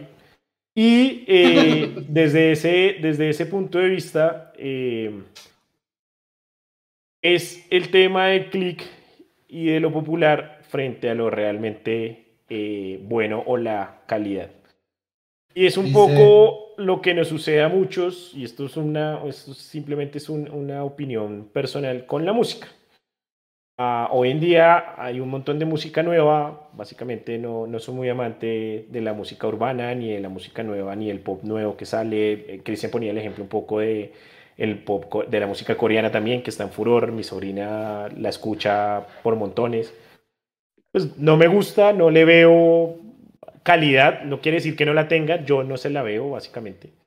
Ah, pero mucha gente sí. Y entonces ahí es donde uno se pregunta, eh, ¿lo bueno es lo, lo popular? O sea, ¿es, ¿es, bueno por ser popular o es, por, o es popular por ser bueno?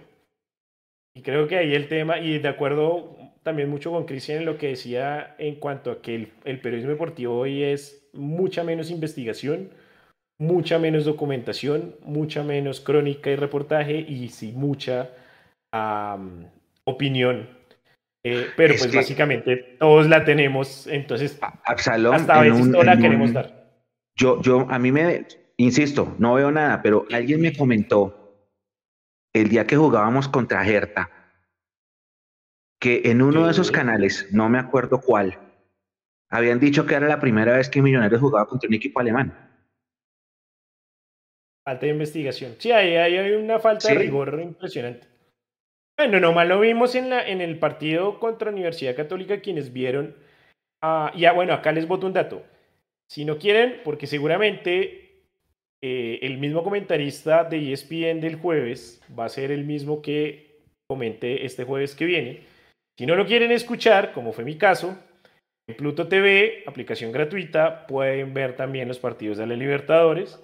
Me pareció una transmisión mucho más sensata, mucho más organizada, mucho más preparada. Hicieron una previa de una hora donde entrevistaron a Ricardo Lunari, me pareció chévere, y luego hubo un post interesante, algo que ESPN ha hecho que se pierda un poco, que los fanáticos de Fox y Cristian, Mechu y Leo eh, seguramente lo recordarán, y es esas previas de antes mucho más elaboradas, los posts de los partidos, y no era como empezar cinco minutos antes del partido y terminarlo apenas eh, en el pitazo final. Eh, así que hay una opción para quienes no quieran ver la transmisión del partido de Millonarios por, por ESPN o simplemente pues háganla fácil. La mejor de todas es póngale mute al televisor, ponga Mundo Millos y escuche a la gente eh, pues que siente por lo menos pasión real por el equipo y no es como una acomodada, una acomodada ahí.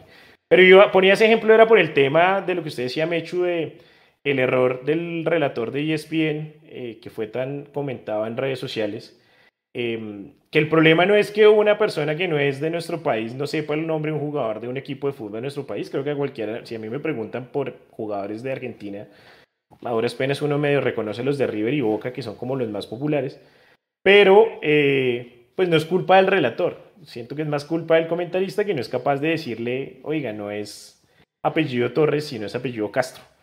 Y sea enfático con él, no, no es Torres, es Castro. Es tan fácil como eso, tan sencillo como eso. Cualquiera se puede equivocar. No, no entiendo por, es más, no entiendo por qué a veces en los medios de comunicación le tienen tanto miedo a la equivocación en vivo. Miren nosotros, hoy fue puta programa, perdón la expresión, pero programa para cagarla tanto todos, con mil cosas, pero igual aquí estamos poniendo la cara. ¿sí? Ya, listo. Errar es de humanos, no de rollo. Pero oiga, trate de solucionarlo. Acá lo solucionamos y en pantalla aparecemos, aparecimos los cuatro y pudimos debatir al final sin, sin problema. Pero, pero ahora yo tengo un problema, porque es que con esta presión que acaban de hablar ustedes del, del, periodismo, el jueves a mí me toca comentar y me van a dar garrote hasta... me van a dar, pero con el balde. Les ofrezco una disculpa si mis comentarios son malos, perdón. Claro, pues con esa presión. ¿Quién fue el que dijo que Universidad, que Universidad Católica iba de último y no había empezado la liga? Andrés que, está, que está organizado por orden alfabético. Sí, básicamente. Contestando, oiga, contestando. Sí, sí, Cristian, dígame, por favor. Mire, perdona el comentario. Cuando un jugador le entregan la. Ah, ponga eh, Marco Pérez. ¿sí? Cuando a Marco Pérez le entregan el balón, para que la meta y Marco Pérez le pega un riendazo que se va a la porra, uno dice, maestro, pero si tú entrenas con esto todos los días, no le puedes pegar así. Lo mismo aplica para el periodismo deportivo. Si tú vives todos los días de hablar de esto, no puede ser que no te des cuenta que Católica no estaba jugando, no te puedes dar cuenta de que eh, X jugador se pronuncia así, o no te puedes dar cuenta que Royce, el que está jugando en Alemania, eh, perdón, era Gotze, eh, Gotze, eh, que jugó el Mundial, no es el hermano de Gotze, es el Gotze real. No hay excusa, ¿sí? no hay de Frankfurt, hoy en día en Frankfurt. Exacto, no hay excusa, porque, porque se dicen unas borras y, es como, me da una ira porque, hermano, tú vives de esto, o sea, tú asistes a un solo programa al día, solo uno, para salir con semejante burrada, maestro. Y no es una cosa personal, yo hay mucha gente que yo no conozco en el gremio, no lo conozco, deben ser unos tipazos, unas viejazas, como que hacen a oficio, le hacen mercado a la mamá, deben ser una batería de gente pero como profesionales, hermano, hermano, tiene la oportunidad de ser, tienes el privilegio de vivir de lo que estás hablando. Entonces la responsabilidad es mucho más grande que el resto de los mortales. De acuerdo. De acuerdo, y creo que eh, aquí tenemos un, un, comentario muy sencillo, pero muy al lugar de Camilo Cueto. Lo mínimo es leer. Hay que documentarse, hay que investigar, no es hablar por hablar. Y la opinión eh, hay una pregunta para Cristian. Pero que sea documentada. Mechu. Hay una pregunta para Cristian que nos hace Juan, eh, a quien le mandamos un abrazo allá en Zipa por Facebook. Y dice, Juan, necesito un consejo. Entré a estudiar gerencia estratégica de recursos humanos y voy en el primer semestre de la especialización. Espérenme que está bien, se me bloqueó. dice, voy en el primer semestre de la especialización, pero ¿qué me recomienda? ¿Terminar el semestre pero no estoy seguro si cambiarme a comunicación digital. ¿Qué consejo y orientación me das? Por favor. Bueno, hoy en este consultorio tenemos este Pues es que no sé qué quiere hacer. Juan, Exacto. ¿usted, qué quiere, dedicar? No, es que me quiero ir al monte, bueno, maestro, entonces con un fusil. Pero pues no, no, no sé, es que no sé. Si, pues amplía un poco su caso y nos escribe a, eh, pues no sé, no sé, es que yo dice, espérame, dice acá, eh, desde el punto de vista laboral, ¿qué es más conveniente? ¿Comunicación digital, comunicación corporativa o gerencia estratégica de recursos humanos? Y ahora el buzón de asesorías Mundomillos. Bueno, eh, sí, vamos a hacer este gran espacio. Eh, desde, desde, el punto de vista económico, elija el que más de plata desde el punto de vista de, lo que a usted le guste, pues desde la pena por lo que le guste, pero, y este, este, este es una especie de metáfora que hago cuando me, me, hacen una pregunta así, y es, supongamos que usted, eh, esto es un sacrificio ritual, ¿sí? ¿cuánta sangre está dispuesto usted a entregar para lograr lo que quiere? Digamos, hay gente que echa toda la sangre y, queda así como anémica, puta, que tiene que ir a pedir a veces que le inyecten un poquito porque se le va la vida. Y hay gente que no quiere dar sangre y ya, ahí está la cosa. Esta metáfora va a ver qué significa, que usted cuánto está dispuesto a dar para hacer lo que quiere y cuánto no. Y en el periodismo y en la comunicación es al triple de lo que usted puede hacerlo en la vida real. Porque les, le voy a poner un ejemplo a mi mamá ya que estaba viendo esto. Usted llega y pone odontólogos. Entonces se mete elempleo.com, odontólogos, y le salen 500 vacantes de odontólogos. Métase al empleo.com y ponga periodistas deportivos. A ver cuánto le sale. El link, ponga a ver cuánto le sale. En InfoJobs, ponga a ver cuánto le sale. Entonces, pues no sé, maestro, elija lo que el mal lo haga feliz y dése la pela por eso, pero va a ser muy difícil, va a ser un un trabajo muy jodido, muy, muy, muy jodido. Claro, y, aparte, y aparte de eso, muchas veces lo que nos hace felices no es lo que más plata da. Entonces, pendientes de eso. Pero puede dar. Traducción. Claro, puede dar. No digo que sea sine qua non, claro. Puede dar. Traducción, haga lo que se le dé. Hagan. Yo usted terminaría la, terminaría la especialización y ya con eso, ya con un sustento, claro. por dónde, por dónde anda. De acuerdo. Es un gran. Hay un, acá, acá, hay un comentario y voy, a cerrar el tema para empezar a despedirnos de Edwin Hernández. Mechu, disculpe mi ignorancia. Creo que usted es ingeniero de sistemas y aún así asiste a las ruedas de prensa. ¿Es verdad o no es verdad? Sí, yo soy ingeniero de sistemas y tengo una especialización en gerencia de proyectos. Y todo este tema del periodismo lo hago en puro empírico. Esa es la explicación. Así que eh, no es tanto lo que se estudie, sino es más lo que se quiere hacer. Básicamente, un poco el tema. muchos de los grandes cacaos del periodismo deportivo en Colombia no tienen un título. Por ejemplo.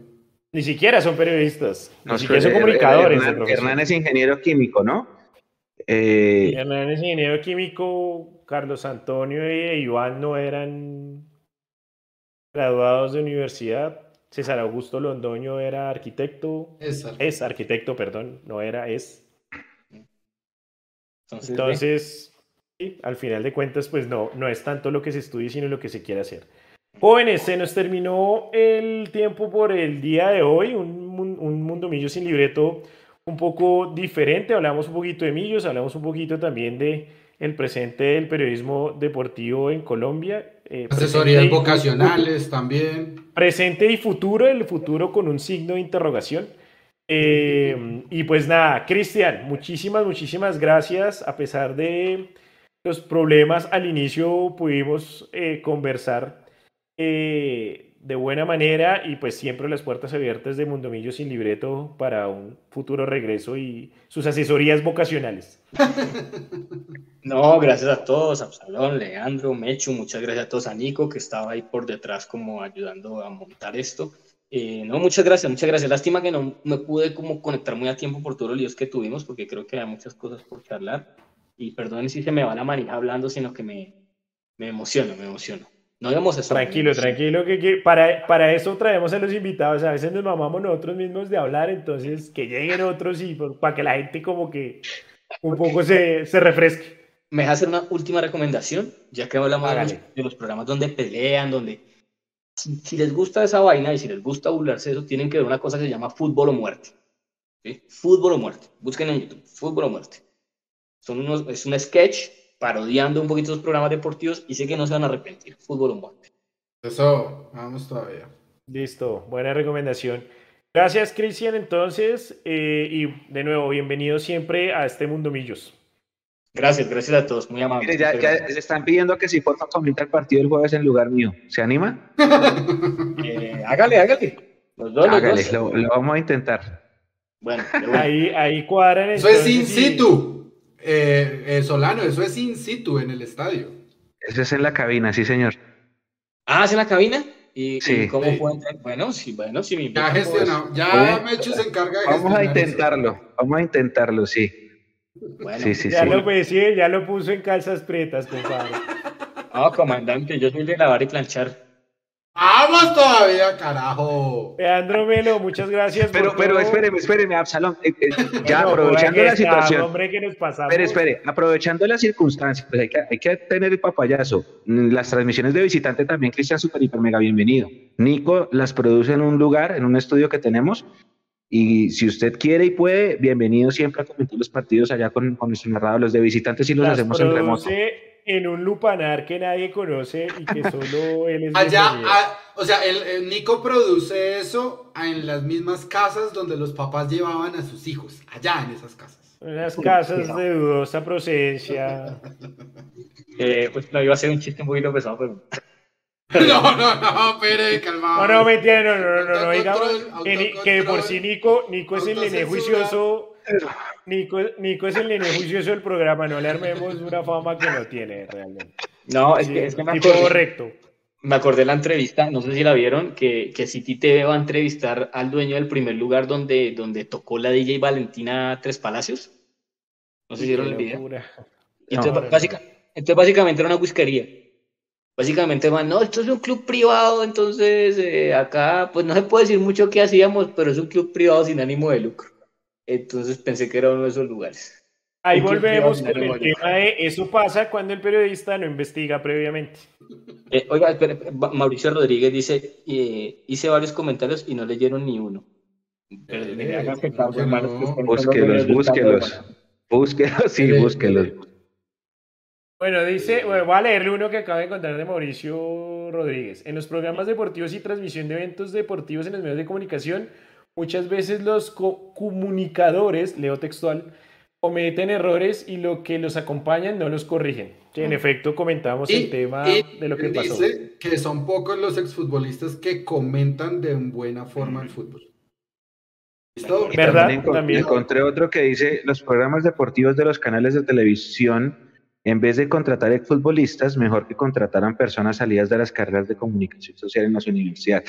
Este, esa es la otra, bueno, es que me voy a extender. E, esa es la otra. Chao, chao, chao. No, no, no. Es que la, gente, la gente cree, la gente, cree que sale de la universidad y ya está lista para ser, para ser el comentarista principal de los espacios. Hay que ir escalón a escalón. Y eso es un error que cometen muchos los pelados. Los pelados, eso es lo que decía yo ahorita del efecto de los tenores que la gente sale de la universidad ya especializada en periodismo deportivo, ya se sienten listas para eh, hacer otra vez los tenores del fútbol. No, maestro, hay que ir pasito a pasito. Y eso es un camino largo. Hay que hacer reportería, hay que ir allá a entrevistar a los, jugadores. Es que eso no es salir y ya de una vez montarse en el, en el trono. Ahora sí, ya, perdón. El último comentario, Mauricio Rodríguez. Hablando de la carrera de comunicación social, favor leer mi comentario que hice por este chat. Leímos los cuatro, así que listo, cuota hecha. Eo, gracias por todo. Cuídese mucho. Nos vemos dentro de ocho días. Gracias a ustedes, muchas gracias también a Cristian, a mi compañero de universidad. Él nos veía desde lejos tomando tinto, por eso es que él llegó más lejos que nosotros. Por eso, es que, por eso es que él llegó más lejos que nosotros. Y por favor, síganlo en su, en su canal en Instagram, arroba Cristian Gadejo, también en Twitter, ya dejamos las redes sociales también. Compren por favor el libro que se llama El negocio del fútbol. Él tiene un capítulo súper chévere que se llama Sobre el postfútbol. Por favor, gracias Cristian. Llama El negocio del fútbol. y pues para que lo compren, síganlo en sus redes sociales. También echa muy buena carreta en la noche, en la tarde. Tiene cuatro programas diferentes. Ahora va a lanzar uno con, con el profe Ruiz Machado. Es un tipo lleno de ansiedad, yo no sé. ¡Viva la vida, hermano! Por favor. No, es que es precisamente un problema. Mechu, pre, pregunta. Eh, abrazo, Cristian, gracias. Esa, cuota que le pagó de publicidad a Cristian Aleandro sí llegó a las arcas de Mundomillos? Porque no. pauta de 30 segundos yo, completica, ¿no? Yo tengo que preguntar a la Cone, pero creo que no. Oh, ahí porque esa pauta. Mándela, mándela, la cuenta de cobro, mándela, mándela. 30 segundos ahí, bueno. Ah, que las valía la pena, Mechu, gracias por todo. Un gustazo, Cristian, y a compañeros siempre, a la gente que estuvo conectada. Nos encontramos de nuevo el jueves en la transmisión. Gracias. Abrazo gigante. Nico, Nico, desde el más allá, sabemos que tuvo líos, pero gracias igual por aguantar los trapos. No, no, no. Una disculpa ahí por, por, por lo que pasó con los trapos, porque es un misterio esos sonidos. Les sigo investigando, pero que grada a todos los que se conectaron y estuvieron en el chat muy atentos. Un abrazo para todos mucho cuidado que se están metiendo los costeños al conjunto al lado. Un abrazo a todos, feliz noche, mi nombre es Absalón Herrera, nos vemos dentro de ocho días en otro Mundomillo sin libreto. Chao.